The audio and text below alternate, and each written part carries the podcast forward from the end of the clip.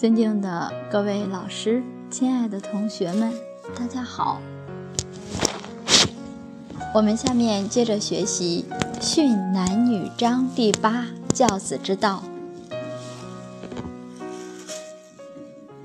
你看，印光大师在藏经楼里面三十年，到七十岁才出来弘法，弘法才十年。你看那个力度。把整个佛法的教育都扶起来了，而且他的著作可以说往后九千年的众生都得利益。禅宗六祖慧能大师二十四岁开悟，大彻大悟，那真是成佛了，做祖师了。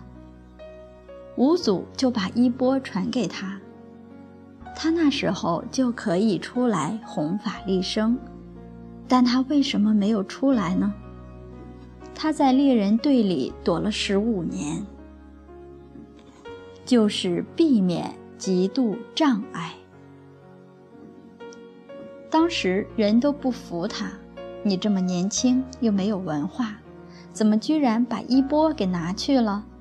谁都想不通，不服。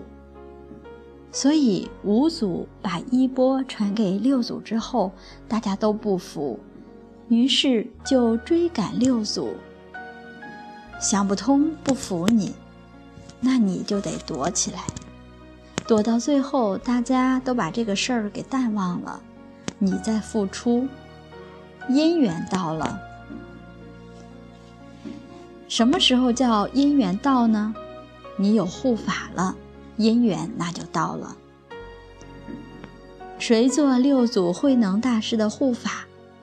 六祖到了广州法性寺，就是现在的光孝寺。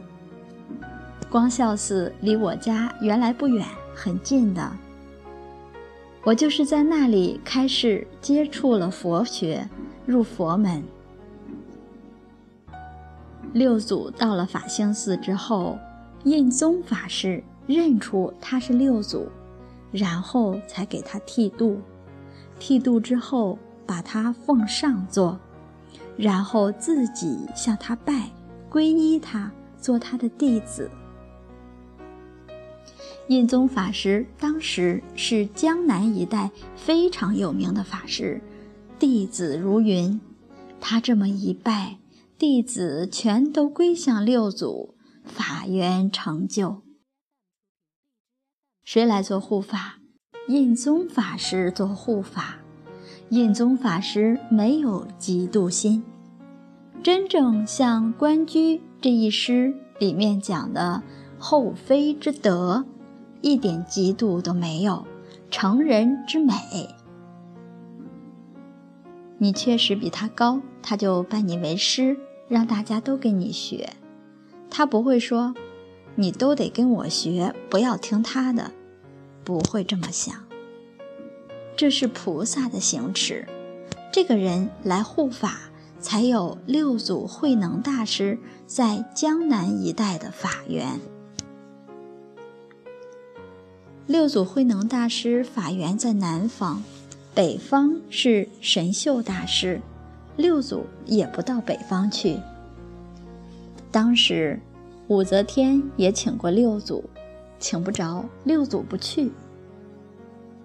为什么呢？他不要介入。北方是神秀大师的法源，神秀没有开悟，但是他也能教化一方，他做了武则天的国师。神秀法师讲经说法是很行的。六祖他有南方口音，讲经说法大概没有像神秀那么有吸引力，但是人家是真正开悟的，安住在南方，所以就有南北两派，南禅是六祖这一派的，北禅是神秀大师，这都是什么呢？这都是古圣先贤给我们做的示现。好，今天我们就分享到这里，明天再会。